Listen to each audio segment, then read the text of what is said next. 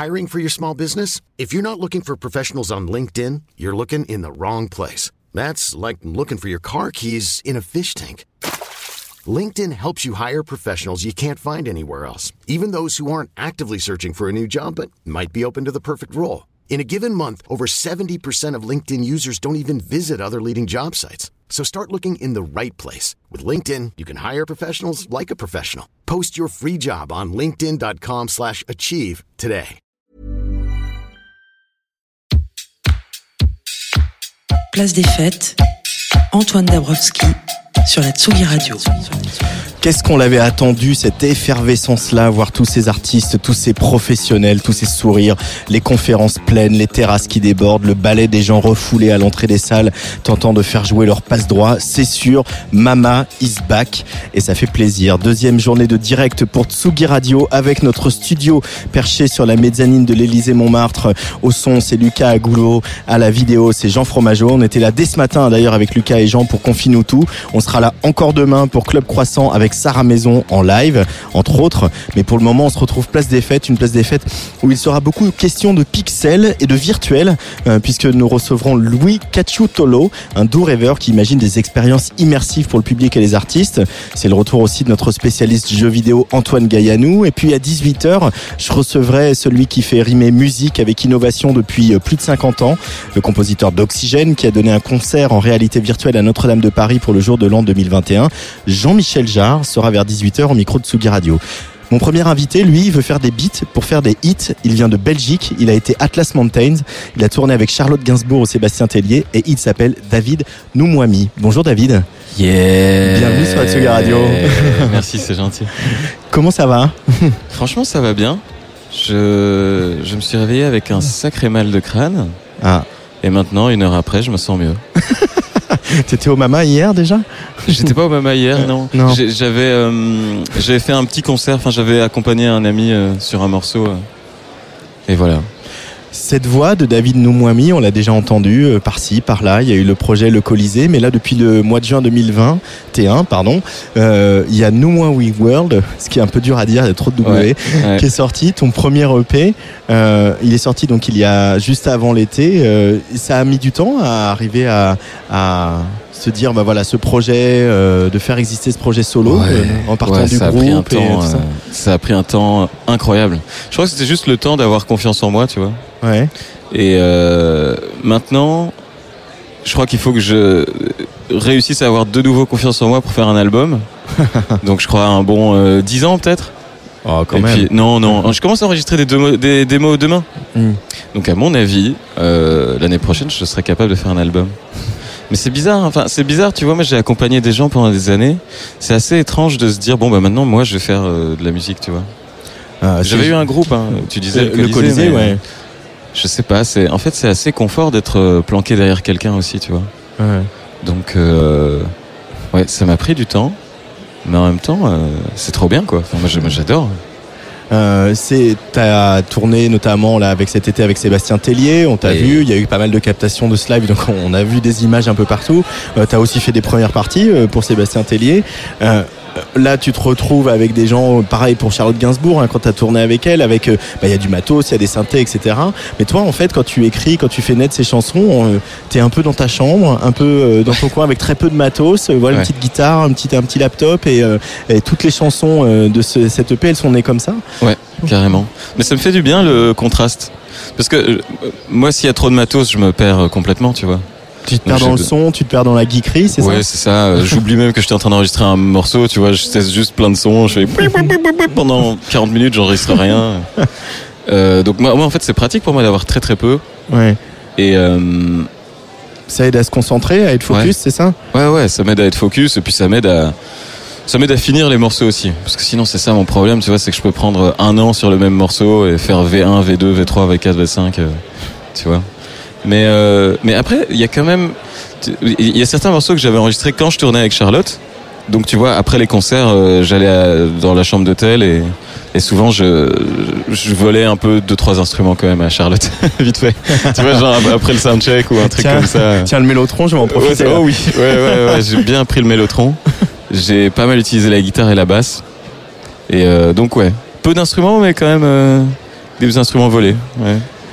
Et l'écriture, écrire ces textes, ça a été euh, pas quelque chose qu'il a fallu apprivoiser aussi, euh, David? Ouais, c'est, je pense que c'est ce que j'aime le moins faire, moi, écrire des textes, parce que c'est, euh, c'est juste, enfin, c'est, c'est- en anglais ça va parce que, parce que j'ai, l'impression que l'anglais pardonne un peu mieux, Ouais. mais c'est simplement le écrire en français. J'ai l'impression que tu te rends compte que t'es vraiment parfois en train de dire des grosses conneries, quoi. Tu vois. Et il faut point-là. l'assumer. Il faut l'assumer. euh. Mais ap- après, je sais pas, c'est aussi le, le- bah, tu vois, le français pardonne pas trop, quoi. Tu vois, c'est, j'ai l'impression que dire quelque chose de stupide en français, euh, ça s'entend. Enfin, t'arrives pas à y échapper. Tu vois, quand t'entends une chanson et que tu te dis que c'est mal écrit, c'est terrible, en fait. Enfin, tu vois. Ouais, mais c'est marrant parce que dans le parti pris pour revenir à la production, au mixage même, euh, Ouais. euh, tu pourrais te dire ok, j'assume pas mes textes, c'est compliqué, c'est douloureux, et je les noie dans le mix, dans des couches, Ouais. etc. Et c'est pas ce que tu fais. C'est-à-dire que malgré tout, dans ton EP, la voix elle est là, le texte on l'entend, euh, et on entend ton grain, on entend ta, vulnérabilité aussi. Donc euh, c'est aussi, tu te mets à nu finalement. Ouais, je me mets à nu. En plus, mais c'était pas facile à faire parce que c'est moi qui l'ai mixé, tu vois, le EP. C'était pas facile à faire parce que c'est vrai que le premier, euh, le premier réflexe que t'as, c'est tu te dis, je vais, je vais me cacher un peu, tu vois, je vais. Ouais. Mais en même temps, c'est pas ce que j'avais envie d'entendre, tu vois. J'avais envie d'entendre une voix euh, claire, euh, un- des, des instruments où tout, enfin, un morceau où tout est clair. Et du coup, je Ouais. sais pas. C'est après un moment, j'ai dû. euh, Je pense que ma vulnérabilité, elle s'entend aussi parce que je crois que je sais pas comment on la cache en mix, tu vois, parce que je suis pas vraiment mixeur, quoi. Mais euh, non, j'avais pas envie de noyer ma voix dans la reverb. Je l'ai fait, je l'ai fait par le passé. J'ai plus très envie de faire ça. Non, euh, non seulement dans la reverb, mais aussi dans des couches d'arrangement. Tu pourrais Ouais, euh, voilà, euh, empiler des couches ouais. d'arrangement dessus ta voix et puis dire bon, voilà, si tu arrives à capter le message. euh, Ouais, Il y, en a- il y en a qui font ça, hein. il y en a qui font Ouais, ça très ouais. bien d'ailleurs. Ouais, il y en a plein, mais je sais pas. Moi, là, c'est pas, c'est pas ce que j'ai envie de faire pour le Ouais. moment. Ouais. Pas du tout. C'est vrai que tu as des fois jusqu'à 300 pistes par chanson. Bon, on parle beaucoup de production aujourd'hui Euh, chaque mais- fois, chaque fois. C'est vrai? Ouais, ouais. Mais là, là, c'est fini. Je vais plus faire ça. Je vais plus faire ça. C'est horrible. Le chantier du Faut pas mixage, faire quoi. ça. Ouais, non, non, non, faut pas faire ça. En plus, ça sert à rien. De... Sur 300 pistes, t'en as 270 que t'entends pas, tu vois. Ouais. 270, pardon. T'en as Tu- 270 t'as- que tu- t'entends tu as pas, le droit de parler. hein. tu as le droit de dire belge. 70. Mais euh, parce que tu vois, il y, a- il y a des pistes, mais en même temps, il y a- au, au fond de moi, au fond de moi, je suis sûr que c'est des trucs qui servent pas à rien. Mais par exemple, il y a un morceau, le troisième sur le EP qui s'appelle Beats. Je me souviens qu'il y avait un moment où j'étais, euh, je trouvais qu'il manquait un peu de vie, tu vois. Ouais. Et j'avais, et du coup, j'avais enregistré euh, ma respiration, genre je faisais comme ça, parce que du coup, j'ai l'impression que ça le faisait un peu euh, respirer. Et, et sincèrement, hein, tu vois, c'est pas juste de la masturbation intellectuelle ou je sais pas, Mhm. mais c'est, c'est vraiment, j'ai le sentiment que ça a changé un truc. Bah, ça faisait déjà deux pistes en plus, tu vois, parce que j'avais mis un à gauche et un à droite, tu vois. Et donc, si tu continues ce genre de conneries, bah, t'arrives vite à 300 en fait, tu vois. Tu te dis. euh, Oh, oh, un petit détail de guitare, tu vois. Oh, un petit meuf. Ouais. Mais je ferai plus jamais ça. Moi, c'est terminé. Ça m'a. J'ai perdu mon âme en faisant ça, tu vois. J'ai perdu mon âme en faisant ça. Et des nuits de sommeil. A euh, des nuits de ça. sommeil. euh, j'ai- j'ai- j'ai- j'ai j'ai- j'ai- j'ai pas donné de nouvelles à ma maman pendant deux ans. euh, Ça, c'est pas bien, David. non, c'est pas bien. Non, j'ai donné des nouvelles, mais pas assez, quoi. Ouais. Tu vois. Dans une interview à, à nos confrères de La Vague Parallèle, euh, qui est paru euh, voilà, peu, euh, dans la suite de, de la sortie de l'EP au mois de juin, tu dis un single doit être un piège. Ah, C'est marrant de dire ça, ça. Ouais, t'as dit ça. Ah oui, oui, oui, bah ouais. Ou un bah ouais. cheval de Troie, tu, Ouais, tu c'est ça. développes un peu. euh, tu peux nous, nous, nous expliquer un peu pourquoi pour la Tsugi Radio? Bah, pour moi, en fait, c'est pas que ça doit être ça, hein, tu vois. Mais c'est que je, c'est que dans mon cas, ça l'est, je pense. Ouais. Tu vois, parce que c'est un peu, j'ai sorti euh, des singles assez euh, joyeux, assez euh, mignons, assez, euh, comment expliquer, tu vois, assez léger. Et au final, ce EP est quand même un EP par- assez principalement mélancolique, tu vois. Ouais. Même s'il est mignon, euh, il est léger, mais c'est un, un truc un peu triste. Et donc pour moi, c'était un peu un piège. euh, parce que c'est un peu dire oh viens viens viens écouter mon album tu vas voir c'est marrant et puis en fait tu l'écoutes et tu te dis euh, ok ok euh, je suis un peu plus triste qu'avant de l'écouter mais euh, en même temps je me sens bien aussi tu vois voilà donc c'est pour ça que je, je constatais que c'était des pièges hein, tu vois Ouais. je, je, je- il y a pas de moi je dirais jamais il faut que ce soit comme ça hein, tu sais j'en sais rien moi je, je découvre mais tu découvres. Euh, Il y a euh, une influence euh, qui est pas évidente chez toi et qui pourtant fait sens, notamment quand on sait que tu as tourné avec François Atlas. C'est le rock progressif. Oh. y en a une- bah, en écoutant le P, c'est pas une évidence. non hein. Hein? Non, Non, non, clairement mais je pas. me bats, je me, je me suis battu pour pas. J'ai juste fait un solo sur Beats Ouais. Et encore, c'est un solo pas très prog rock, quoi. Ouais. Tu vois, c'est un solo euh, hyper, euh, hyper court. Mais c'est vrai que moi, le rock progressif, je pense que c'est ce que j'ai principalement joué euh, quand j'étais euh, quand j'étais ado ou écouté, tu vois. Enfin, genre, euh, c'est vrai que j'écoutais tout le temps Genesis, enfin, tu sais, la, la période avec Peter Gabriel ou ou des trucs plus euh, fusion même, tu vois. genre, euh, je sais pas, Weather Report, Weather euh, Report des trucs comme ça Ouais. des espèces de musique de padré, tu vois. et mais et du, ouais, c'est vrai que je pense que c'est une chose contre laquelle je me bats parce que j'avais envie d'être capable de faire un EP dans lequel il y a, pas ça, tu vois. Mais je pense que de toute façon des gros solos, je, je finis de toute façon par en faire en live en fait. Donc euh, ça, ça, me- ça me poursuit et ça me poursuivra jusqu'à la fin de ma vie. euh, des, des morceaux euh, qui font 10 minutes, à mon avis, je finirai quand même par en refaire, tu vois. Parce que j'aime bien, hein, tu vois, il y a un truc où c'est bien de s'installer dans un dans un morceau interminable, euh, tu vois. François, il dit euh, là, t'es là sur scène, tu kiffes le son. Attends, Il- en parlant de qui En parlant d'être de lui, de, tu Oui. vois, d'être là avec le son groupe et de dire ah ouais, tu kiffes le son, en fait, j'ai pas envie de chanter, j'ai envie de parler aux gens. Mais c'est ça, quoi. Se perdre dans le truc. Gros surfeur. Mais euh, en même temps, il y a ce, ce, ce qu'on peut retenir du rock prog aussi. euh, Si voilà, on peut faire le tri dans les solos, dans les, les arrangements, dans les morceaux trop longs, etc. Mais il y a aussi cette liberté qui finalement euh, est bonne à, à garder, quoi. Ouais, ouais. Tu kiffes le son, quoi. tu Et kiffes là, le tu son. kiffes le son. bah, je pense que ça résume assez bien. Moi, c'est, c'est, moi, je pense que c'est ça qui m'a le plus fait kiffer dans le rock progressif, c'est que t'es pas pressé, quoi. Il y a pas vraiment d'horaire. euh, si t'as décidé de faire, euh, bah après, c'est oui et non au sens où dans le rock progressif, il y a quand même ce côté euh, parfois ultra arrangé, tu vois, Ouais. qui- qu'on peut retrouver. euh, Ouais, qui, qui, du coup est forcément très écrit. Oui, c'est ça, Ouais. c'est ça. C'est pas juste ça. c'est pas un bœuf, quoi. Ouais non, genre t'écoutes Frank Zappa, c'est- on kiffe le son, mais on kiffe aussi faire les malins quoi. tu vois, c'est mais avec tout l'amour que j'ai pour cette musique, tu vois. C'est euh, c'est pas c'est pas la musique la plus libre du monde. Moi, je trouvais que la liberté c'est plutôt dans la musique psychédélique que dans, la- dans le prog rock, tu vois. Ouais. Le prog rock, il y a quand même un petit côté de ces genres yes et tout. Il y a quand même un petit côté euh, ah on va écrire un truc, on est des compositeurs de génie, enfin tu vois. Mais euh, mais c'est vrai que moi je pense j'ai peut-être plus d'amour pour la musique psychédélique que pour le prog rock en fait. Euh, pour revenir à toi, David Noumouami, est-ce que euh, écrire ses chansons, sortir ses EP et ça y est, euh, va, euh, être un artiste solo sous ton nom, Ouais. c'est aussi une manière de, de soigner un petit peu ta, ta timidité C'est une manière de, de me battre contre ma timidité, ouais. Ouais. C'est une manière de d'essayer de la pas de la détruire parce que j'y arriverai jamais. Mais oh, c'est chiant d'être timide quand même. hein. Je me disais hier, tu vois, il y avait, euh, j'ai un, un ami qui joue aussi avec Charlotte Gainsbourg qui s'appelle Saint-DX, Aurélien, et il faisait un concert. Qu'on connaît bien sur Tsugi Radio. Comment? Qu'on connaît bien sur Tsugi Ah, Radio. Je, je l'adore ce mec. Je sais même plus pourquoi j'ai parlé. Ah oui, oui, la timidité, parce que il m'avait invité, invité à chanter un morceau, et en montant sur scène, je me suis vraiment dit, j'en ai marre d'être timide en fait. Enfin, j'aimerais bien juste arriver sur scène et, et pas y penser. euh. Mais euh, si tu vois, tu vois, je le disais tout à l'heure, euh, tu dois toujours te dire, allez quoi, j'y vais, euh, on va y arriver, David, c'est bon, euh, tu vas pas te pisser dessus, ça va aller. mais euh, mais T'es un coup, gros traqueux que- à ce point-là? En fait, c'est oui, ouais. Ouais, Ouais. ouais, d'accord. Mais oui et non. Pas, pas, pas pour monter, pas pour accompagner quelqu'un. Parce que je pense que si je monte sur scène avec Charlotte ou Sébastien ou Nicolas Godin, vraiment dans le pire des cas, c'est eux qui se tapent la honte, tu vois. Moi, je suis, moi, je suis planqué. Mais quand je dois, moi, chanter, oui, je suis un gros traqueux parce que t'es tout nu, quoi. C'est bizarre, tu vois, faire. euh, C'est quand même un, un drôle de. C'est quand même une sacrée euh, aventure de se dire je vais aller devant des gens et faire. Oh Enfin, tu vois, c'est. Je le fais même pas chez moi. Pourquoi je, pourquoi je vais aller sur scène et faire ça, tu vois? Mais. euh, Donc, ouais, je suis un gros traqueux si je dois chanter. Sinon, non. Mais il y a du plaisir parce qu'on, on- enfin, euh, c'est un peu la, la- la tarte à la crème de- du journalisme, mais tu es une des euh, belles voix qui soit apparue euh, dans les derniers mois, les dernières années, quoi. C'est, on se dit putain, David, il chante bien, quoi. Et David, quand il chante, euh, il nous prend au trip, quoi. Ouais, ouais. Ça, il- faut, ouais, ça, ça dépend des fois. Ça dépend des fois, mais c'est vrai que je pense que j'ai une, une belle voix, sinon je j'oserais pas le faire, tu vois. Ouais. Mais euh, il me faut, il faut, il me faut toujours un morceau pour rentrer dedans, tu vois.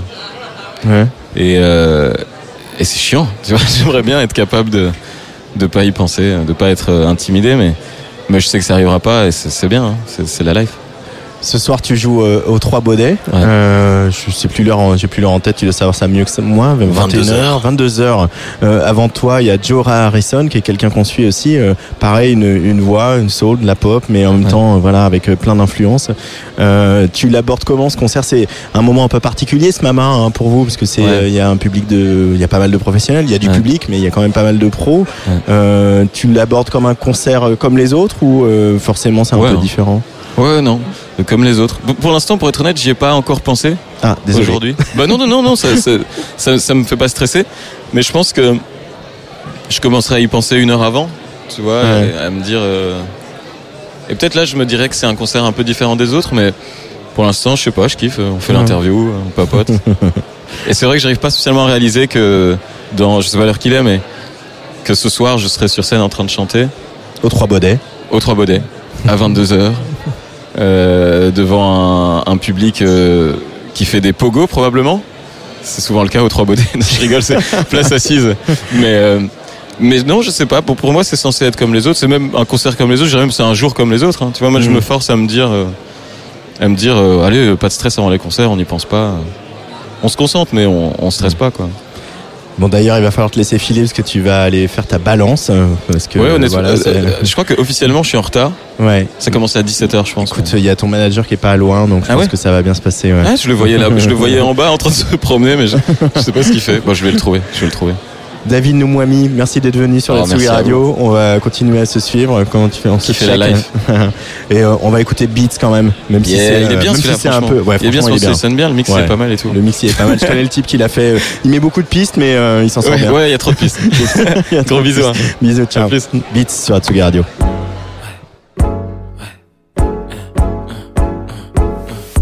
Moi qui voulais faire des hits, puis la tournée des zéniths. Me voici à 26 ans, pas rond évidemment. Nos problèmes, c'est la vie. Hasta luego, mon ami. Je suis dans mon appartement, tous les jours à faire des beats. Faire des beats, ouais, des beats. Ah, ah. Je veux faire des beats.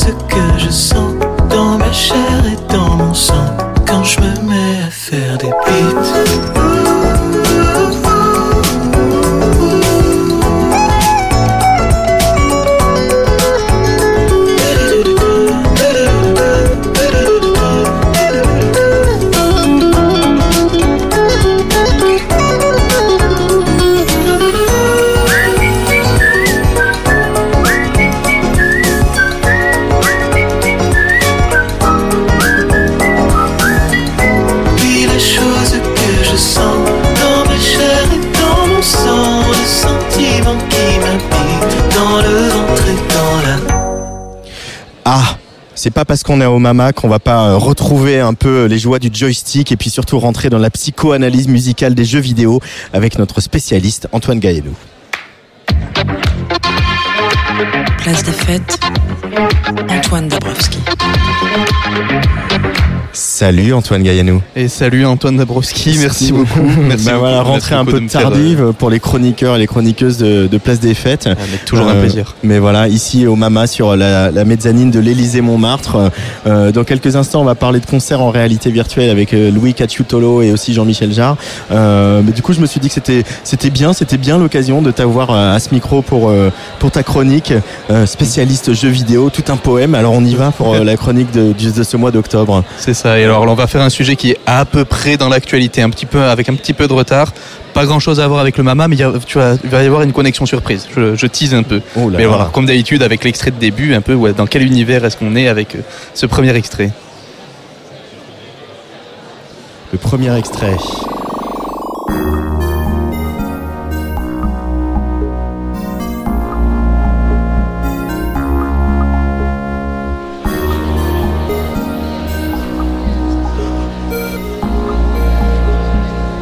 Pas, dans les mots pop, euh, où est-ce qu'on est? Je sais, je sais, je sais pas qualifier cette musique, C'est- très pop, très inattendu comme musique. Ouais. Et surtout quand on se dit que c'est la musique d'un jeu, d'un jeu vidéo, il s'agit de la bande-son de Dune.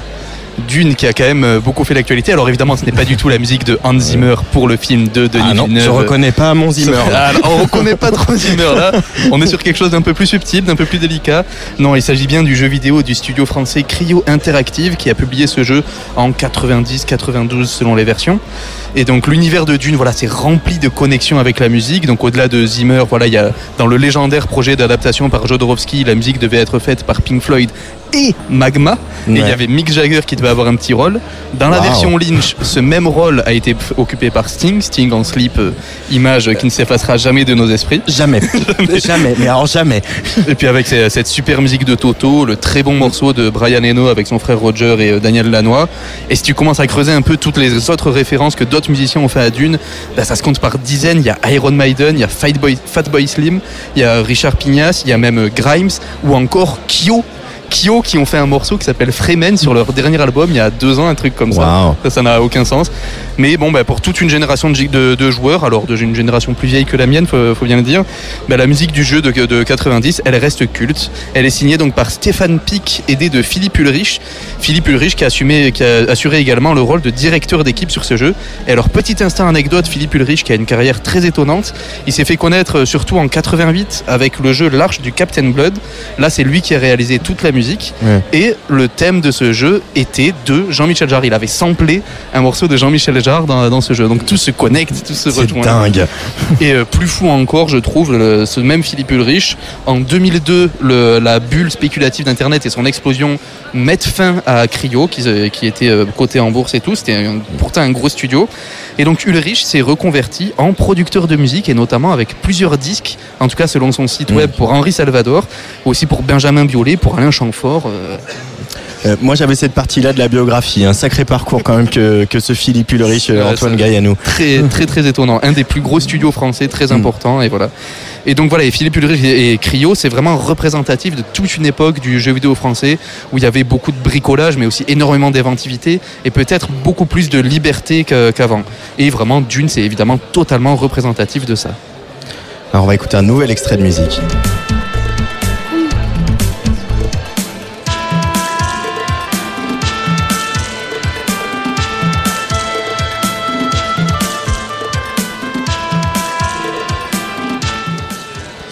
Donc euh, ce jeu-là, il mélange deux genres. D'abord, Ouais. c'est un jeu d'aventure, comme c'était très très populaire dans les années 90, notamment les jeux qui étaient signés LucasArts.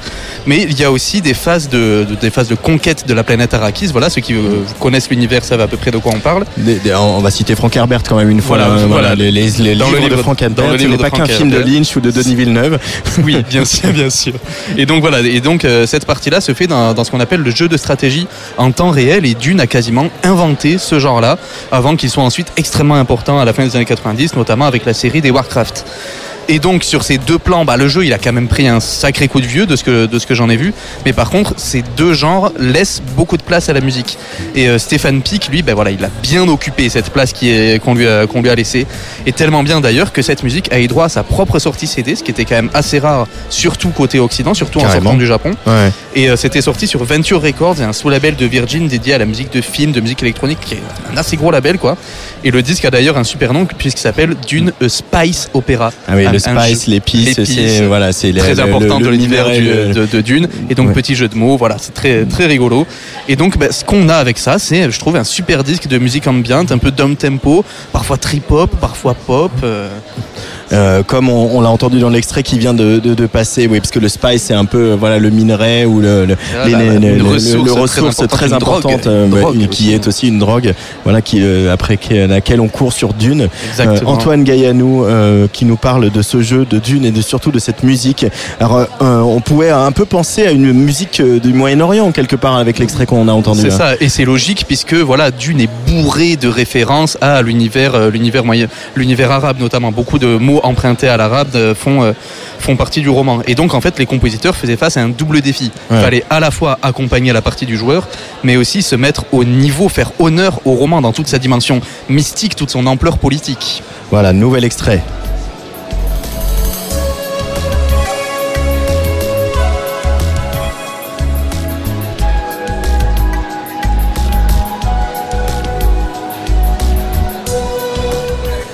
Donc voilà, donc là, comme on, comme on l'a entendu sur d'autres extraits, ça passe par les motifs orientalisants. Ouais. Mais voilà, surtout dans cette musique, il y a quelque chose dans le travail des textures qui, qui rend honneur à toute cette, euh, tout ce mysticisme qui est prégnant, en, en particulier dans le roman et également, je trouve, dans le, dans le dernier film. Voilà, surtout quand on prend en compte un peu les, les limites techniques de l'époque, c'est quand même assez impressionnant le, le travail qui est fait à partir de, bah, de samples MIDI euh, tout, tout bêtes. Ouais. Et voilà, et un peu comme l'épice justement dont on parlait, qui a des effets psychotropes, des, qui provoquent des visions. Ben, je trouve que voilà, cette musique c'est aussi du genre qui, qui provoque des visions, qui a un, qui a un petit effet de, de drogue, ben, comme peut l'avoir le trip-hop aussi là, à certaines occasions, et qui vient vraiment donner vie à ce jeu, qui est quand même beaucoup fait d'images fixes. Et donc Pic et le Riche, ils se sont vraiment servis des limites et de l'aspect naïf des samples du midi qui sont très caractéristiques et ils se sont basés sur leur côté un peu flou, un peu euh, non caractérisé pour créer ben, un peu leur propre univers de science-fiction sonore avec ces voix, ces chœurs qui semblent vraiment venir d'un autre monde. Et donc plus que leurs propres outils, ce que Pic et Ulrich ont compris, c'est la nature profonde de Dune. C'est plus qu'un roman, c'est plus qu'un univers, c'est un mythe profond et obsédant. Tout à fait, un mythe profond et obsédant qu'on retrouve donc dans la bande originale, euh, la bande son euh, de ce jeu de 1990, Dune. Exactement. Merci beaucoup Antoine Gaillenou. Il en reste encore un peu là d'instru. On, on reste un peu dans cette ambiance, euh, Lucas? Vas-y. Ah. Il y a quelque chose de très doux, quoi. Ah, très c'est chill, quoi. Ah ouais. Et toute la bande son, ça dure une heure, le disque à peu près, c'est tout, tout comme ça.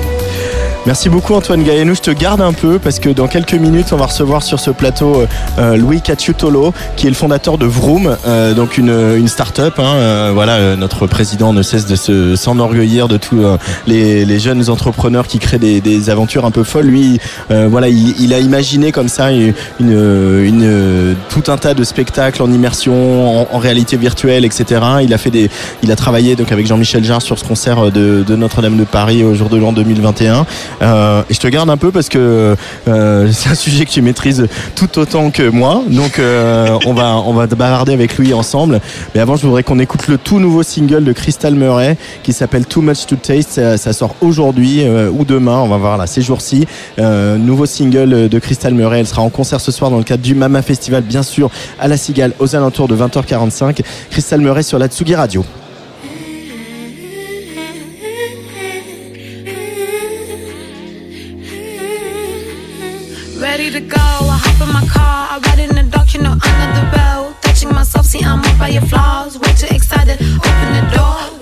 Stop, can you hear me moaning? Full of the whispers I make when I'm horny. You'll be here till the morning, you'll be here till the morning. I spit in your bed, got your love in my hands. I turn upside down, there's only one way. Facing your face is just making me crazy.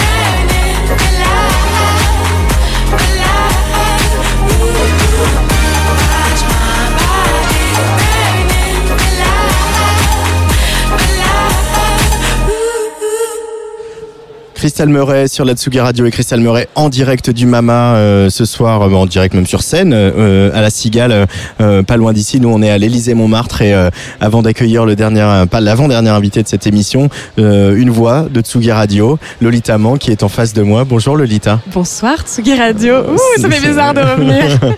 Bah oui, mais si on est content que tu reviennes parce que tu reviens demain matin Et à je 10h, reviens Club Croissant, matin à 10h. ici même. Comme d'habitude. Comme d'habitude avec Jean Fromageau qui est Qui aux n'est pas très euh, non plus. Alors c'est quoi le programme demain matin euh Alors demain, euh, Jean est encore euh, une nouvelle fois entouré de, de filles. Donc je lui ai sommé de mettre son t-shirt à l'effigie de l'impératrice de ce titre qu'on adore qui s'appelle Peur des filles. On reçoit Julie Knibeux qui est data scientist. Et Ça fait un peu peur, non Ça fait un peu peur. Et surtout une meuf data scientist. Ouais, ça fait quoi. peur, mais c'est super stylé, c'est super badass. Donc voilà, on va lui demander, euh, bah ça fait quoi d'être une meuf euh, dans la tech, dans la musique, dans la tech, tu vois, genre tous les pires milieux que tu puisses trouver pour les femmes. On va en discuter. Et puis en fin d'émission, on reçoit Sarah Maison qui va nous faire un petit live euh, Ça, comme ça elle va en a le secret. euh, euh, plaisir à Patrice Bardot qui ah, aime beaucoup Sarah génial. Maison. Bah, nous aussi, avec Jean, on adore. Je me suis euh, bien écouté toute sa discographie toute l'après-midi pour préparer cette émission. Donc ça va être assez chouette. Et puis, et puis c'est déjà pas mal. Et ben je c'est déjà pas mal, non Je crois. Ouais, ouais. Puis il y aura aussi une place des fêtes demain, mais bon, voilà, on verra plus tard. Hein. Ah oui, et il y a bien sûr toujours les croissants de Liberté Paris. Bah, dit qui dit que, Que le croissant dit. Croissant? Ouais, Chocolat qui dit que le croissant dit chocolatine. Je pense qu'on est bien sur la Tsugi Radio pour le deuxième jour du Mama. merci Lolita Mang. Bah, merci, Euh, Rendez-vous demain matin à 10h Oui. pour euh, à l'antenne, un petit peu plus tôt pour nous, hein, voilà, on va pas se mentir. Moi, j'apporterai les croissants comme d'habitude. Comme d'habitude. Euh, on va écouter, euh, avant de recevoir Louis, euh, un autre artiste qui va jouer ce soir, euh, qu'on suit sur la Tsugi Radio et qu'on suit depuis euh, un numéro de Serge l'émission. Euh, C'était Didier Varro qui l'avait programmé. Et euh, d'ailleurs, j'en profite pour annoncer que Serge l'émission est enfin de retour, fait enfin sa rentrée. Ce sera lundi à 18h en direct de la Folie Hélin du Parc de la Villette. Euh, et l'artiste qu'on va écouter maintenant, c'est Monsieur Giscard.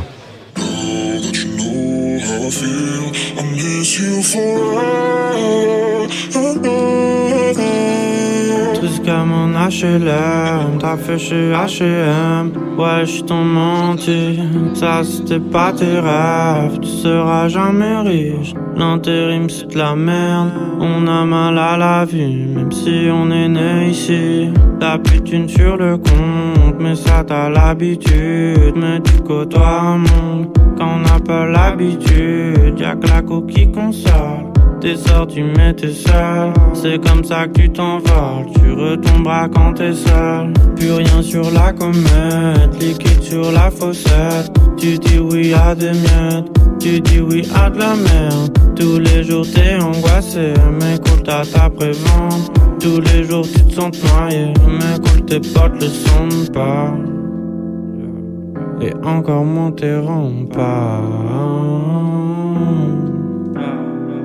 Comme un HLM, t'as fait chez H&M Ouais, je t'en menti, ça c'était pas tes rêves. Tu seras jamais riche, l'intérim c'est de la merde. On a mal à la vie, si on est né ici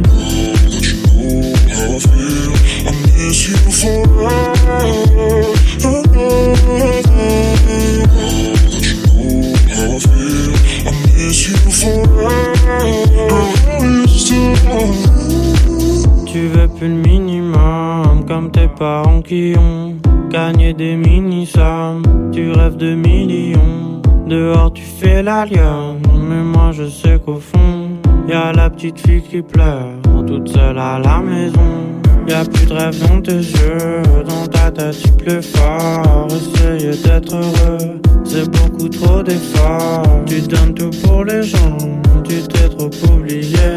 Y a personne qui te le rend, les gens ne voient pas.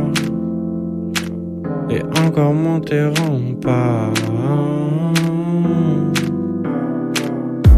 Comme un HLM, t'as fait H&M Ouais, je t'en menti, ça c'était pas tes rêves Tu seras jamais riche, l'intérim c'est de la merde On a mal à la vie, même si on est né ici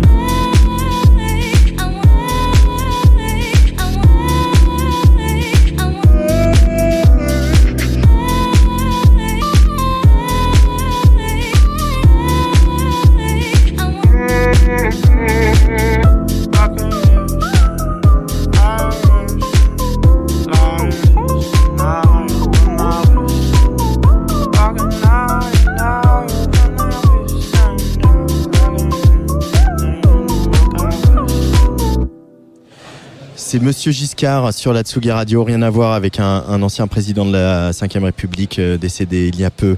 Euh, Louis Cacciotolo est en face de nous sur ce plateau ici au Mama, euh, sur la terrasse de l'Élysée Montmartre, la mezzanine de l'Élysée Montmartre. Bonjour Louis. Bonsoir. Bienvenue sur la Tsugi Radio. Je suis toujours avec Antoine Gaillanou. Tu, Louis, tu es au Mama parce que tu t'occupes d'une d'une start-up, comme on dit, une entreprise. Voilà, ton projet, ton bébé, qui s'appelle Vroom.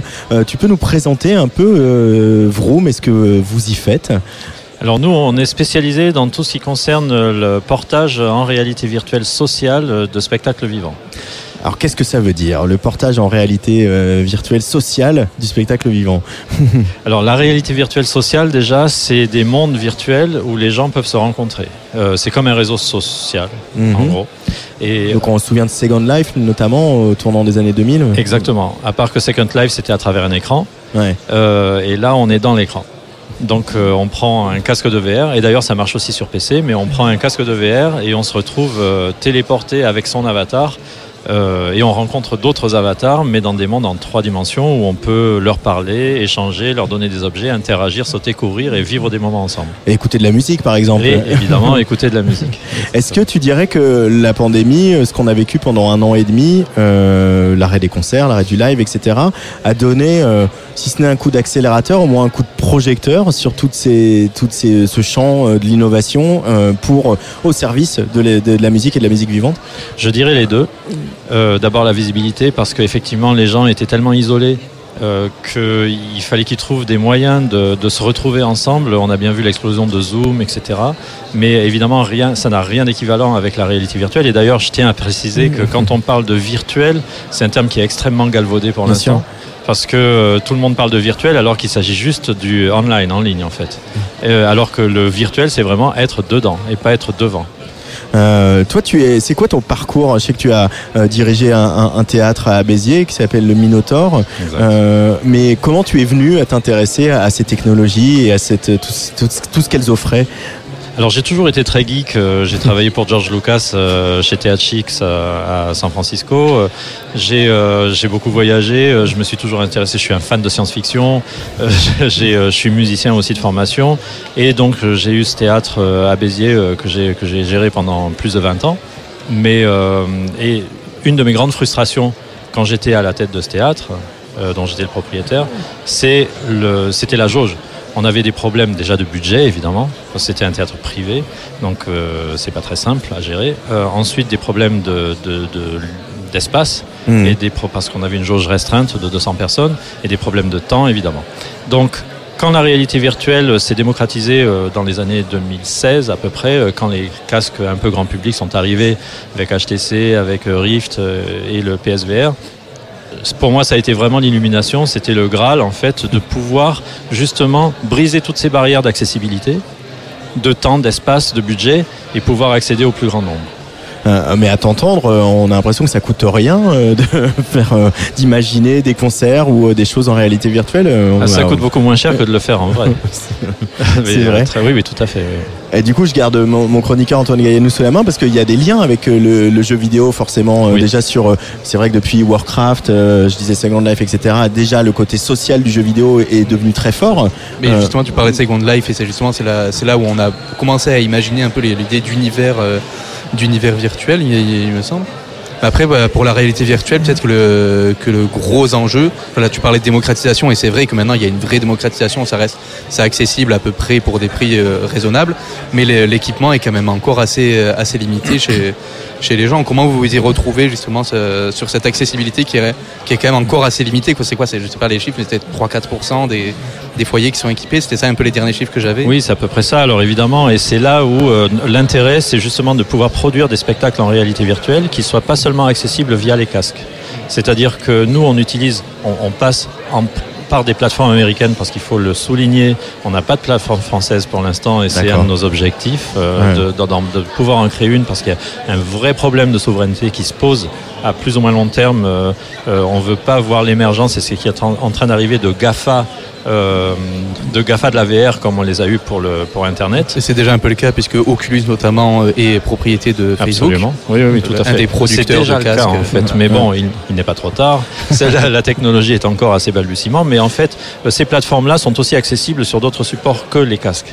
Alors évidemment, c'est pas le même degré d'immersion, mais on peut faire ces concerts virtuels qui sont produits en réalité virtuelle euh, avec un degré d'immersion total via des casques. On peut aussi les vivre via PC en mode jeu vidéo. On peut se déplacer avec la souris, etc., etc.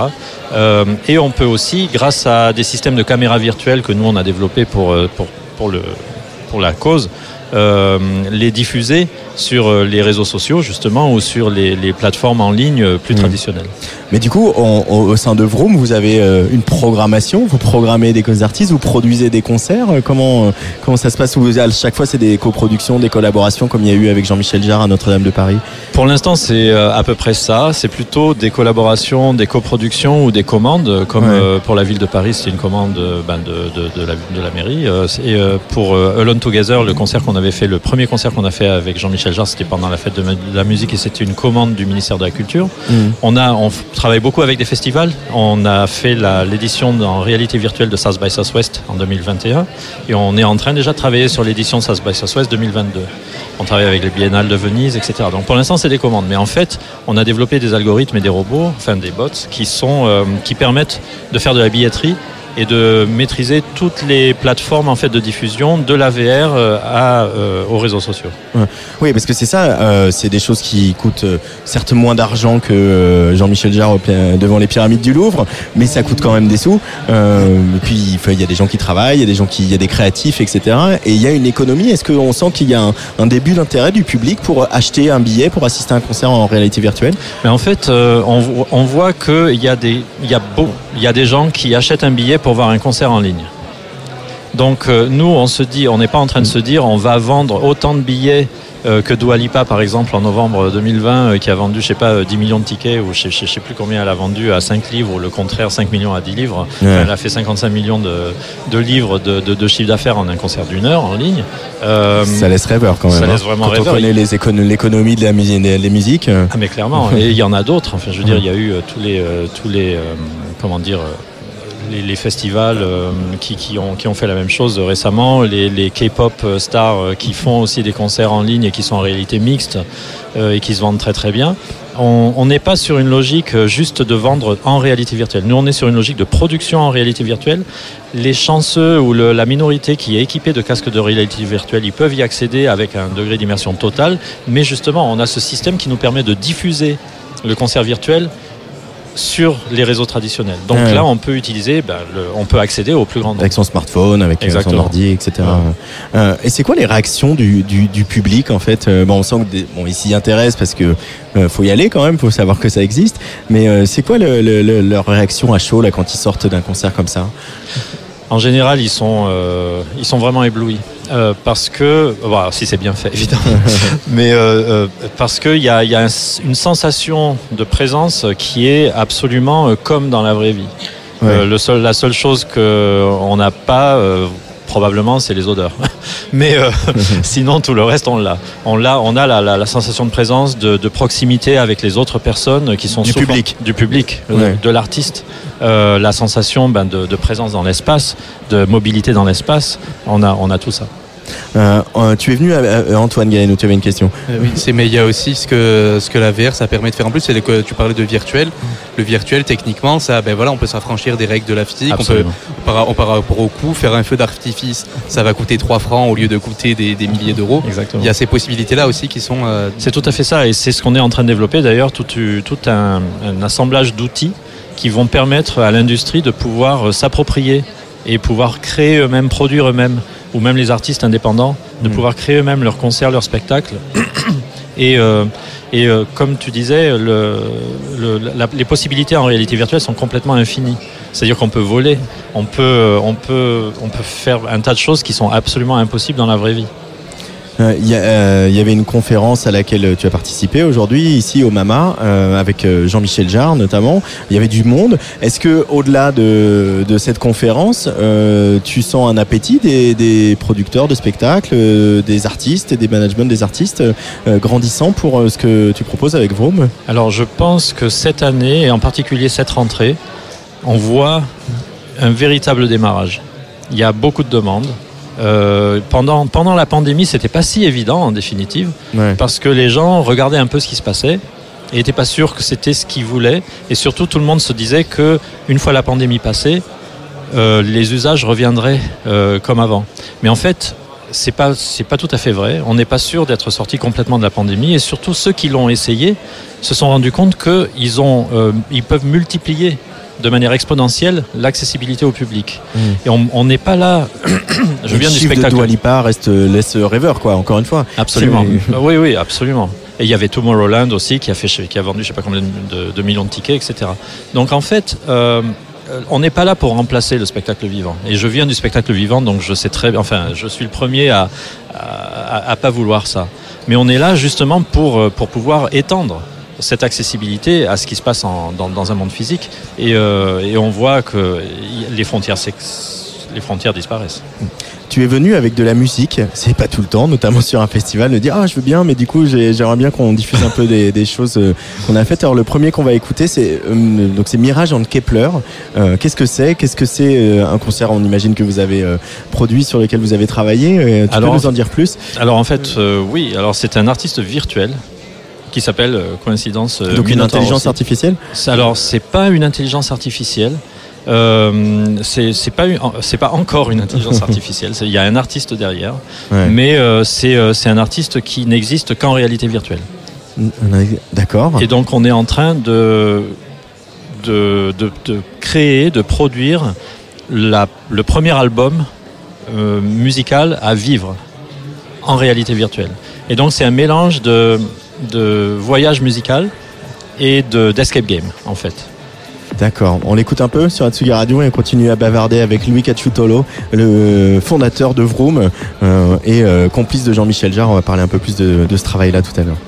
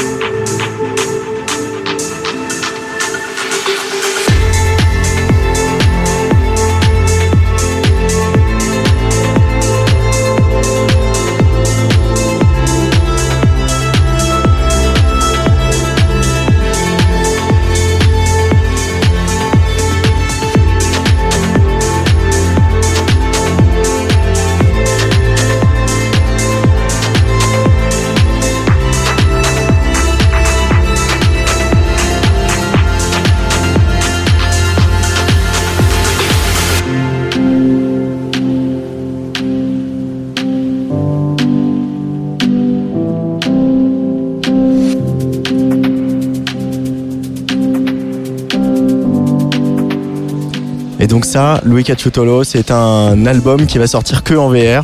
Alors, il va sortir en VR. Euh, D'ailleurs, ce, ce morceau, je crois, est déjà sur Spotify. Ouais. Euh, il sort sur plusieurs formats, mais l'album à vivre, en fait, il se vit en VR. Il se met en VR. Tout à fait. Ça y est, on, on a. J'ai l'impression qu'on a quand même franchi un step depuis, euh, voilà, euh, je sais pas, euh, Avatar ou Ready Player One. Là, en fait, là, la, la réalité est en train de rattraper la fiction. C'est souvent le cas, hein, quand même, avec- quand on parle d'innovation et technologie. Mais toujours un moment où ça arrive, quoi. Et, et là, c'est vraiment un nouveau format d'album musical, en définitive.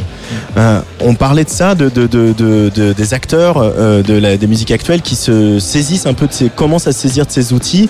Euh, Est-ce que la France euh, est en train d'avoir une place un peu importante dans, dans ces technologies-là ou on est encore un, un petit peu à la traîne, Louis Cacciutolo Alors en fait, ce qui s'est passé pendant le Covid, et ce qui est très très intéressant à, à noter, c'est qu'en France, on a la chance d'être, d'avoir un gouvernement et un système qui soutient la culture. Euh, donc même si tous les acteurs de la culture ne sont pas d'accord avec moi parce que certains vont s'estimer euh, pas assez soutenus, mais grosso modo quand on compare avec d'autres pays, on peut s'estimer relativement heureux. Hmm. Ce qui s'est passé et ce que je regrette un petit peu, c'est qu'il y a eu un effet pernicieux au soutien euh, de l'État pour les entreprises culturelles, ce qui fait que certaines personnes ne se sont pas remises en question et n'ont pas cherché des solutions alternatives pendant la crise. Donc du coup, ce qui n'est pas le cas d'autres pays, en particulier les pays anglo-saxons. Donc du coup, en fait, on se retrouve avec euh, pratiquement deux ans de retard sur cette transformation numérique, mais qui va plus loin que ça et qui va vers le, toutes les technologies virtuelles, euh, réalité mixte, réalité augmentée, etc., où la France a en fait du retard. Et nos, la plupart de nos partenaires et de nos, et de nos clients sont des étrangers. Antoine Gaillanou Euh, il y a, non, c'est que je me, c'est que je me posais une, une, une autre question qui est euh, par rapport à, à quelque chose dont on en commence à entendre parler, qui est un peu l'idée de métavers. C'était déjà un peu le fantasme qu'il y avait euh, à l'époque de The Gone Live. Là, j'ai l'impression que le retour de la, enfin, que la démocratisation de la VR commence à raviver ce fantasme d'un espèce d'univers euh, presque autosuffisant, quelque chose comme ça. Est-ce que c'est quelque chose qui est vraiment du, de l'ordre du fantasme ou est-ce que c'est quelque chose auquel vous, vous pensez euh, concrètement au sein de, de Vroom? Donc je fais les notes de bas de page, donc on, on disparaîtrait dans l'univers virtuel, on n'aurait plus de euh, vie réelle comme euh, c'est ça? C'est assez, c'est assez compliqué. J'ai l'impression qu'il y a quand même plusieurs nuances, plusieurs manières d'imaginer ça, mais vraiment d'imaginer un univers qui serait presque autosuffisant. Quoi. C'est Ça fait- suffisant, ouais. Je pense que pour certaines personnes, euh, vivre en réalité virtuelle n'est pas une, euh, c'est pas une vue de l'esprit. Dans les plateformes et les réseaux sociaux en réalité virtuelle sociale, donc euh, comme VRChat ou Sansar, etc., euh, ou même, même, on peut parler de Second Life parce qu'il y avait Ouais. des gens qui y passaient leur vie, très clairement. Euh, ça arrive. Euh, Ça arrive, mais nous, notre but, c'est vraiment le figital, c'est-à-dire la fusion du, du monde physique et du monde, et du monde virtuel, par tous les degrés d'immersion qu'on peut avoir avec ces technologies immersives type réalité augmentée, réalité mixte et réalité virtuelle. Je pense que c'est plus intéressant en fait de créer comme ça un pont entre les deux. Le métaverse c'est sympa, ça fait fantasmer, mais c'est pas c'est pas très sexy en fait, Hmm. parce que c'est un monde qui est quand même. On n'a pas envie d'un monde fermé. Euh, donc tu as travaillé avec Jean-Michel Jarre. Jean-Michel Jarre, il va être à, ta place là dans, dans, dans quelques minutes. Euh, bon, euh, Jean-Michel Jarre, on, on ne le présente plus évidemment. On ne présente plus non plus son rapport à l'innovation. Depuis, euh, il est il est né avec l'innovation, on va dire. Comment c'était de travailler sur cette ce concert du jour de l'an à Notre-Dame de Paris, ce concert en réalité virtuelle. Rappelle-nous déjà les, les chiffres combien combien de spectateurs ont assisté à ce spectacle? Alors, puisqu'on avait justement cette production virtuelle qui était pu- qui pouvait être dis- diffusée sur tous les canaux euh, et Ouais. sur tous les médias, y compris les chaînes de télévision, les, euh, les, les réseaux sociaux, euh, y compris asiatiques, euh, occidentaux, etc. On a eu 75 millions, plus de 75 millions de vues, ce qui est quand on a battu le record du monde Hmm. du concert le plus streamé au Nouvel An, ce qui est quand même complètement inattendu. Complètement inattendu, Ouais, c'est plus que l'Eurovision. Non, non, c'était absolument inattendu et c'est ça tient ça tient beaucoup au génie de Jean-Michel Jarre parce qu'il faut pas avoir peur des mots, je pense, parce que c'est quelqu'un qui est extrêmement qui n'a pas peur de l'innovation, qui est très familier avec tous ces langages de la technologie, de différentes technologies, et qui euh, qui est un véritable MacGyver euh, du euh, qui, qui se satisfait en définitive et qui devient encore plus créatif quand il est face à des contraintes techniques. Et euh, grâce à lui, très franchement, il, il nous a sorti plusieurs fois des épines du pied parce que en réalité virtuelle, on a des contraintes techniques. Bien sûr. Euh, vous êtes même allé jusqu'à reproduire avec des acousticiens l'acoustique de Notre-Dame, etc. à modéliser l'acoustique de Oui. Notre-Dame. Enfin là, on rentre quand même, on ouvre des dimensions. euh, Et c'est ça aussi qui est. Alors euh, là, je voudrais, je m'adresse en particulier aux artistes euh, musiciens, compositeurs, euh, tous Ouais. les artistes, en fait, tout le milieu de la musique. Il faut savoir que la réalité virtuelle, c'est un médium qui est fait pour la musique, parce que en réalité virtuelle, on est dans un monde en trois dimensions. Donc, quand on se retourne, on voit quelque chose derrière nous. Euh, quand on regarde quelque chose, notre champ de vision, il est à 140 degrés à peu près, ou 150 Ouais. degrés. Mais quand on entend, c'est à 360 degrés. Et donc, la réalité virtuelle, c'est la meilleure plateforme pour utiliser toutes ces technologies de son immersif, ambisonique, binaural qu'on peut imaginer. Et c'est vraiment un, un- un terrain d'expérimentation qui est absolument fabuleux. Merci Louis Cacciutolo d'être passé au micro de la Tsugi Radio. Place des fêtes en direct du Mama. Euh, C'est pas fini hein, parce que donc on- voilà le dernier invité de la journée est une figure majeure des musiques électroniques en France. Euh, les concerts aux Pyramides du Louvre, sur la muraille de Chine et donc ce concert à Notre-Dame de Paris dont on vient de parler. Euh, c'est Jean-Michel Jarre et bien sûr on en parle depuis tout à l'heure. Louis, avant de te laisser filer, il y avait un autre son que avec lequel tu étais venu, euh, un son capté à la Biennale de Venise qui s'appelle Minotaur. Alors ça s'écrit M1N0T0R. Euh, Qu'est-ce que c'est qu'on va écouter là juste avant de retrouver Jean-Michel Jarre C'est toujours le même artiste euh, virtuel Ouais. et Ouais. euh, c'est euh, un des oui un, de ses tracks qu'il avait joué lors d'une parce que ce, ce DJ virtuel, ce, ce musicien virtuel a fait l'opening party de la Biennale de Venise en réalité virtuelle. Eh ben, on, on- on se quitte avec ça. Merci beaucoup Antoine Gaillanou. Merci, beaucoup, merci à tous. Merci Louis.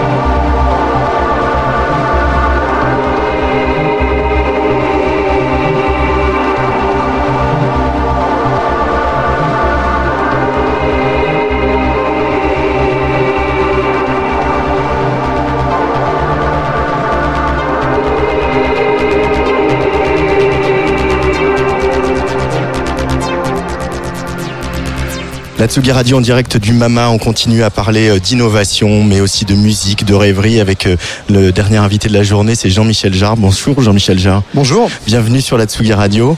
Euh, Alors c'est vrai quand on, on- il y a beaucoup de, de questions d'innovation qui sont soulevées ici, l'innovation au service de la musique, au service de l'artistique.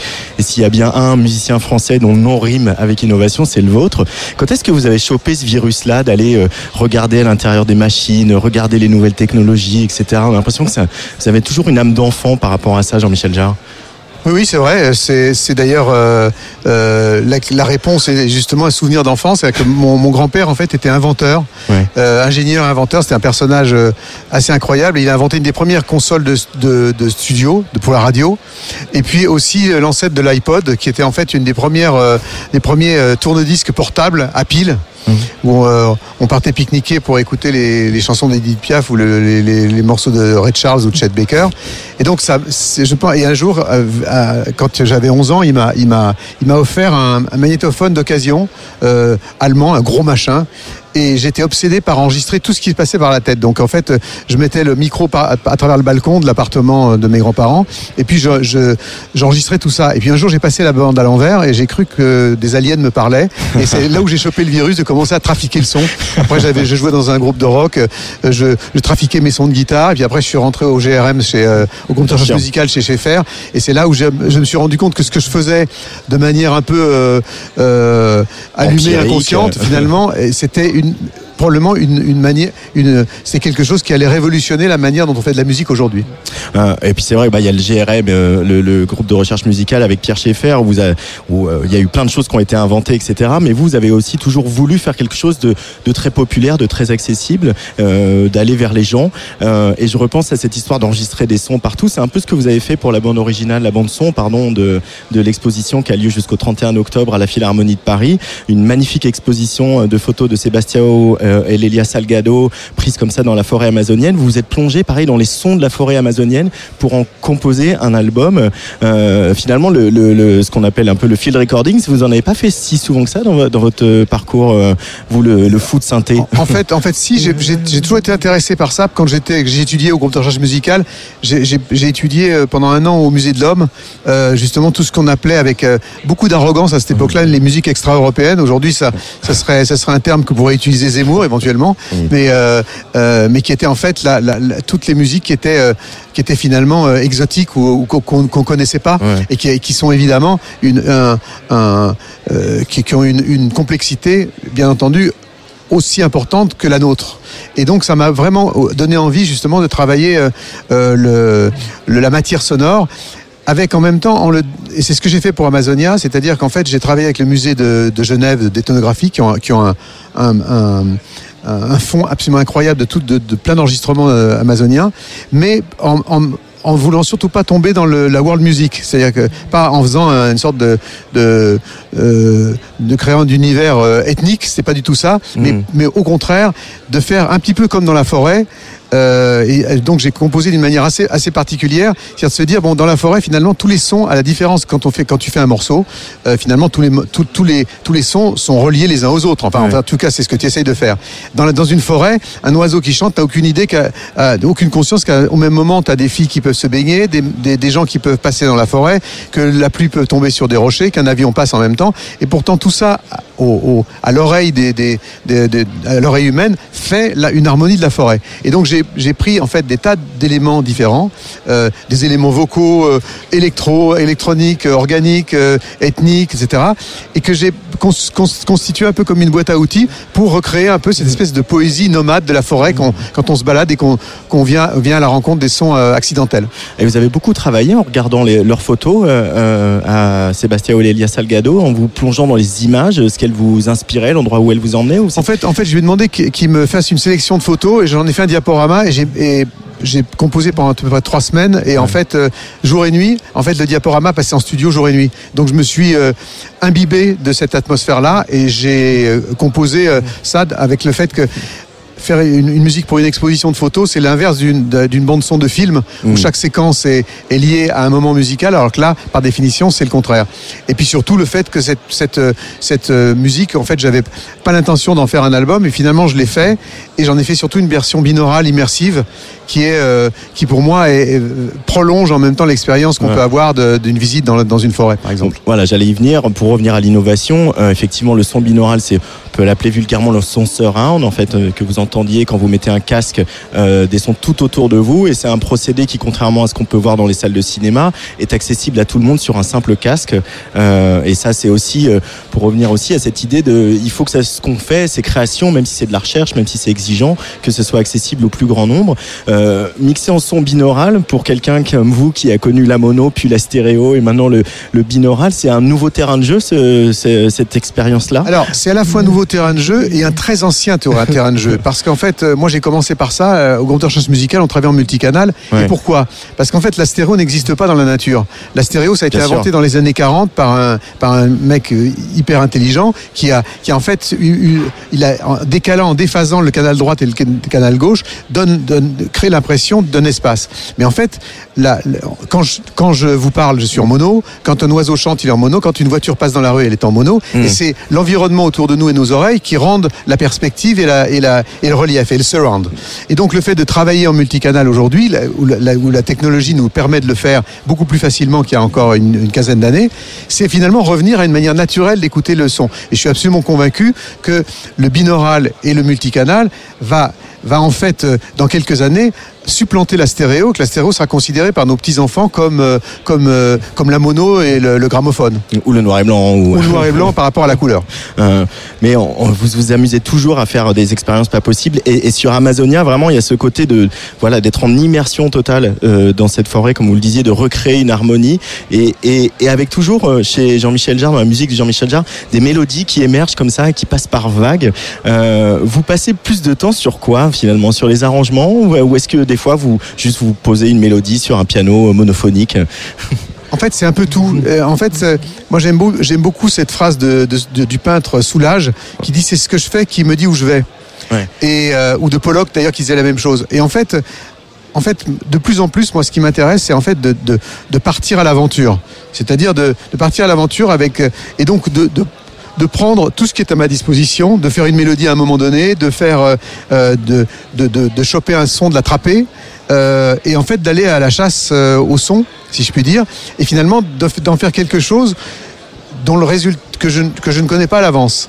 Et c'est ça qui, je pense, me, me laisse, moi, une fraîcheur, euh, je pense, totale par rapport, à, par rapport au projet, de, de, de partir sans a priori, et surtout, pas en essayant de me répéter, pas en essayant de faire, de faire, euh, euh, d'imiter ce que j'ai déjà fait, mais Mhm. de, de partir à l'aventure. De, donc, du coup, plus, plus un projet m'emmène vers quelque chose qui, que je ne connais pas ou qui me, plus ça m'intéresse. en fait. Il y a eu aussi ce, ce double album qui est sorti il y a quelques années où vous aviez travaillé main dans la main avec tout un tas de jeunes producteurs de de la scène électronique euh, française, mais pas que, mais puis des gens qui, euh, qui euh, ont écouté vos disques et qui vous écoutaient depuis tout petit.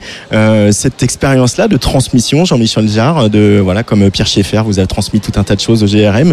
Vous avez pris du plaisir dans ce que ce travail collaboratif avec tous ces jeunes producteurs et, et Ah. parfois DJ de la scène techno. Ah, énorme, parce que je pense que la, la différence entre les musiciens de de du monde de l'électro et puis les gens du rock ou du jazz ou autre, c'est qu'on est, c'est un travail de solitaire en studio. Et, et- et même, je dirais, même sur scène, euh, quand on prend les, les de DJ ou même de, de, de concerts comme je peux les faire récemment, on est, on est plus, plutôt tout seul sur scène. Donc il y, a, il y, a, il y avait ce besoin au bout d'un moment de se dire ouvrons la fenêtre, ouvrons la porte et allons, tra- allons collaborer, allons partager nos jouets. C'était ça un peu. C'est comme les gosses, tu veux, tu te dis, bah, tiens, viens dans ma chambre, je vais te montrer mes jouets. Bah, c'était un peu la même chose. Et, et j'ai appris énormément, et j'espère qu'ils ont appris un petit peu, mais l'idée, c'était, c'était, c'était vraiment de partager un moment de création ensemble, en studio. Et, et en fait, j'ai, j'ai, j'ai euh, demandé à un certain nombre de gens que j'admirais, que j'a- j'a- dont j'aimais, qui étaient des sources d'inspiration pour moi. Et j'ai eu la surprise qu'ils me répondent tous oui. Et donc, du coup, ce projet qui était un petit projet est devenu un projet de deux doubles albums. Ça m'a pris cinq ans. Et il y a eu 32 collabs, euh, comme ce que, tu sais, et qui, a, fait que ça a été une expérience formidable que, que je vais euh, évidemment euh, continuer euh, au fur et à mesure. Euh, Jean-Michel Jarre, vous êtes un des, un des, euh, des, des musiciens les plus identifiés en matière de musique électronique en France, y compris par des gens qui n'écoutent pas du tout de musique électronique euh, et depuis longtemps. Euh, quel regard vous portez sur la scène électronique française euh, qui euh, euh, est jeune et dynamique vous, vous avez collaboré avec eux et voilà, quand vous avez commencé, vous imaginiez qu'aujourd'hui les DJ euh, euh, feraient ces soirées-là, qu'il y aurait des producteurs qui feraient des concerts à l'Olympia, tout ça, euh, tout ce que vous avez un peu contribué à faire advenir finalement? Alors, je vais vous raconter une, euh, une chose. Moi, quand j'étais euh, euh, jeune ado, en fait, j'avais un groupe de rock, bon, dont la notoriété n'a pas dépassé le bout de ma rue, mais, mais, mais qui, était, qui était toute notre vie à, nos potes et à, et à moi. Et on allait beaucoup à l'Olympia, où à cette époque-là, à l'Olympia, l'Olympia restait ouvert toute la nuit et il y avait plein de groupes anglais qui venaient, des groupes qui sont devenus hyper connus et qui étaient des groupes qui venaient euh, là et qui s'enchaînaient, comme dans un, festi- comme, comme dans un festival avant la lettre. Et je me disais, bon, cette musique, c'est la musique de notre génération, de nos générations, mais finalement, ils tiennent leur révolution, ces gens-là. mais c'est pas la mienne. Ouais. Parce que et j'étais toujours étonné qu'à cette époque-là, autant de gens faisaient des covers de, musique anglo-saxonne et des copies. Je me disais, mais c'est comme si on avait un, Jacques Brel qui vient de, Madagascar ou une Edith Piaf qui vient du Brésil. On a les originaux et usons les originaux. Donc, quel que soit ce qu'on peut y mettre, ce sera toujours leur musique et pas la nôtre. Et quand je suis rentré chez Schaeffer et que j'ai commencé à, à travailler sur la musique électro- électronique, électroacoustique, je me suis dit, mais c'est ça notre révolution, parce que c'est ça, parce que s'il y a une légitimité de la scène française, c'est parce que la musique électronique et électroacoustique, elle vient d'Europe, elle n'a rien à voir avec le jazz, le blues et le rock, même si plus tard, bien des années après, la techno a été influencée par Détroit, mais Détroit a été influencé par Kraftwerk, par, euh, par euh, euh, le- ce qui se faisait en, en Allemagne, en, en France, etc. Et la musique électroacoustique électronique, elle est née en Europe. Et c'est un héritage au fond de la musique classique, ces longues plages euh, trans euh, ou, euh, ou électro ou où- il y a, il y, a, y a tous ces styles qui sont des styles qui viennent vraiment d'Europe. Mhm. Et donc c'est c'est pour ça qu'il y a une légitimité aussi forte et que la scène la scène française est une des scènes, sinon la scène la plus la plus influente dans le monde aujourd'hui. Là, on est au Mama, ce Mama qui a lieu après un Mama qui n'a pas eu lieu l'année dernière, euh, euh, ici euh, dans le 18e arrondissement à Paris. Euh, la musique a beaucoup souffert. Vous avez pris la parole pendant ces longs mois. Vous avez aussi, on va en parler, euh, fait ce, fait ce concert incroyable à- à- en, en réalité virtuelle à, à Notre-Dame de Paris. Euh, vous avez aussi été euh, honoré euh, le 21 juin à l'Élysée. Euh, votre, vous avez senti que votre voix, elle portait sur euh, voilà les les les, euh, les sujets qui, qui ont traversé les crises que traversé la musique et les professionnels de la musique. Vous avez senti être écouté, entendu sur tous ces problématiques que vous avez portées. Bah, Je J'espère, mais, mais en tout cas, euh, pour être écouté, il faut déjà, euh, j'ai envie de dire qu'il faut déjà s'exprimer. Mm. Et, euh, et donc moi, depuis toujours, je me suis euh, exprimé. J'essaye de, je sais aussi de, de pouvoir. euh, je pense que c'est très important aussi quand on a la chance d'avoir un public, d'être dans une situation privilégiée comme je le suis, de pouvoir justement remplir un- une fonction aussi de transmetteur, de pouvoir transmettre aussi à travers, à travers des convictions et surtout de pouvoir, si on a la possibilité d'être- entendu un petit peu, de pouvoir le, de pouvoir l'utiliser, cette voix-là, de pouvoir l'utiliser. Et effectivement, le, le fait de, de respecter les, les, les musiciens, on n'a pas été en France suffisamment attentif aux musiciens. On est un pays de cinéma et de, de livres. Le, le CNC a été créé en 1946. Le CNM, euh, le Centre national du cinéma, a été créé en 1945. Le Centre national du- de la musique a été créé en 2020. C'est-à-dire 75 ans plus tard. Ça montre à quel point il y a un décalage entre le cinéma et le livre les- et, et la musique. Et socialement et, et économiquement, les musiciens ont été trop négligés. Et donc c'était cette pandémie, j'espère, va avoir le rôle d'un accélérateur et pour pouvoir justement dire, hey, sans musique, la pandémie, ça aurait été un désert total et un désespoir total. Donc il y a une fonction des musiciens qui est une fonction aussi qui a une valeur économique. Et donc plutôt de- de- que de stigmatiser les, les médias et notamment les GAFA, posons-nous la question à nous-mêmes de savoir si on continue d'accepter le fait que la musique doit être gratuite comme la musique qu'on respire. La musique a une valeur comme tout, tout dans la société et respectons les artistes et, les- et surtout les auteurs, les Euh, créateurs. Pour finir, euh, vous êtes intervenu ici au Mama euh, sur une conférence sur voilà sur le, le- les, concerts en réalité virtuelle et tout ce qui a été euh, un peu accéléré aussi par euh, le confinement comme euh, vous l'exposez. Cette idée de faire ce concert à Notre-Dame pour le jour de l'an, il y avait évidemment quelque chose de, de très généreux et à la fois, euh, pareil, toujours le gamin qui s'amuse et qui se met en avatar au milieu d'une Notre-Dame qu'on sait encore en chantier pour quelques années. Euh, C'était une belle aventure, ce, ce concert en réalité virtuelle. C'était la première fois que vous faisiez des choses en réalité virtuelle déjà Alors c'était pas la première fois. Moi, j'ai commencé à faire de la réalité virtuelle en 2018 quand j'ai sorti la, la suite d'Equinox, Equinox Infinity, avec euh, avec un avec un un auteur de VR formidable qui s'appelle Soutou qui a, fait les effets spéciaux, qui a participé aux effets spéciaux de Ready Player One, le, film de Spielberg. Et, donc euh, euh, euh, été en rapport donc en début 2020. J'ai rencontré euh, Louis Cacciutolo qui est, qui est pas loin là et qui est le, le Qui était à le ce micro CEO juste de- avant le- vous. voilà, le CEO de, de, de, de Vroom, qui est une, une des startups françaises les plus influentes en matière de VR, en réalité virtuelle. Et on a fait, on a bricolé un truc pour le- la fête de la musique 2020, euh, qui était, euh, qui s'appelait Alone Together en trois semaines, qui Ouais. était en fait un peu une, une démo de ce qu'on de ce qu'on avait envie de faire. Et ensuite, plus de manière plus ambitieuse, de faire ce concert dont vous parlez, qui était le, concert euh, euh, pour le Nouvel An, euh, autour du, du, du thème finalement de, de, l'idée de lancer un message d'espoir et de pas baisser les bras dans un moment où tous les concerts, les concerts n'existaient plus, et d'explorer un autre mode d'expression qui est celui de la réalité virtuelle, en associant finalement une cathédrale, un monument qui, au-delà même de la chrétienté, au-delà de la religion, a frappé le monde, et influence le, le monde entier, dans lequel le monde entier se reconnaît, et qui a été au fond affaibli comme nous l'avons été dans sa chair. Et donc ça me paraissait intéressant symboliquement de, de lancer, ce- de célébrer une renaissance qu'on souhaitait en ce qui nous concerne, avec la renaissance de, cette, de cet endroit, et en même temps, effectivement, comme vous le disiez, d'avoir un peu, on était 150 de- avec des, des, des jeunes start-up euh, françaises de faire ça, en fait, d'être des sales gosses et de venir investir un lieu dont qu'on qu'on peut pas investir du tout encore aujourd'hui. Mais vous aimez bien ça le patrimoine aussi finalement parce que les pyramides, le- la Grande Muraille, Notre-Dame, etc. Vous avez aussi euh, vous plongez votre euh, votre inspiration aussi dans l'histoire et le patrimoine. C'est ce qu'on voit aussi moi, au j'aurais pas fait de la carrière. musique. euh, Moi, j'aurais pas fait de la musique. J'aurais été architecte. Et ce qu'on oublie quand on voit les pyramides ou quand on voit Notre-Dame, c'est que les gens qui l'ont construit, c'était des barges. Ouais. C'est des visionnaires complets. Ouais. C'est-à-dire que Notre-Dame, il faut pas, pas, pas oublier que Notre-Dame, qui est aujourd'hui un des, un des symboles et les cathédrales qui sont un des, un des symboles forts de la, de la religion euh, ca- ca- catholique, c'était, c'était en fait des, des, quand au moment de la, de, du- de- où ils ont- les cathédrales ont été bâties, euh, ça a été refusé. Ça a été, ça a été même, euh, les, les gens ont failli être excommuniés en disant mais c'est, c'est une œuvre mégalo, mégalo de, du diable, etc. Et c'est devenu, et, et pourtant, avec, avec en plus des choses qu'on ne pourrait même pas refabriquer. Aujourd'hui, Notre-Dame, on ne pourrait pas la, la, la, la refaire aujourd'hui à l'identique. On la refait à l'identique parce qu'elle n'est pas tombée complètement, sinon c'est impossible. Et C'est Ouais. pas une question d'argent, c'est une question de technique.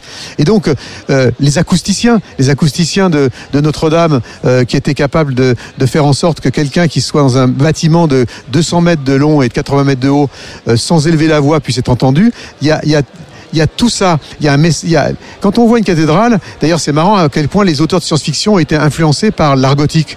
Quand on voit les, les vaisseaux spatiaux de Star Wars, c'est des, c'est des morceaux de cathédrale. Bien sûr, c'est des nefs C'est des ouais. nefs. Donc il y y, a ce côté euh, gothique. Donc, qui est- qui est- et donc moi j'ai toujours été intéressé par le fait de détourner un morceau de patrimoine et de, et de lui rendre hommage, pas pas par exemple dans une cathédrale en, en écrivant des un chant grégorien, mais en, en faisant de l'électro dedans, c'est-à-dire en, en, et de la- VR en utilisant la technologie de notre époque comme ils l'auraient fait eux-mêmes à la leur. Et alors du coup, c'est quoi le prochain détournement de Jean-Michel Jarre là maintenant que euh, tout ça Bah là, je suis en plein dans un projet dont je peux pas parler, mais je parlerai à Tsugi bientôt de, de tout ça, euh, qui, qui, qui devrait être prêt euh, euh, début de l'année Ouais. et euh, qui effectivement in- inclut la VR, inclut le, plus que jamais le binaural, le multicanal, mais dans, un, dans une, une création originale. Très bien, donc je rappelle que l'exposition de Salgado, mise en musique par Jean-Michel Jarre, c'est jusqu'au 31 octobre à la Philharmonie de Paris. Courez-y parce que c'est vraiment beau. Et que là, il a commencé à y avoir des petits extraits du concert de- du jour de l'an qui sont visibles sur, sur votre chaîne YouTube, Jean-Michel Jarre. Merci infiniment Merci à vous. d'être passé à par le micro de la Tsugi Radio et à très vite. Merci et merci à Mama. C'est une maman aujourd'hui. Hein. Euh, on, on est tous, tous- tous orphelins de, des uns des autres. Donc on se retrouve ici avec la maman, c'est bien.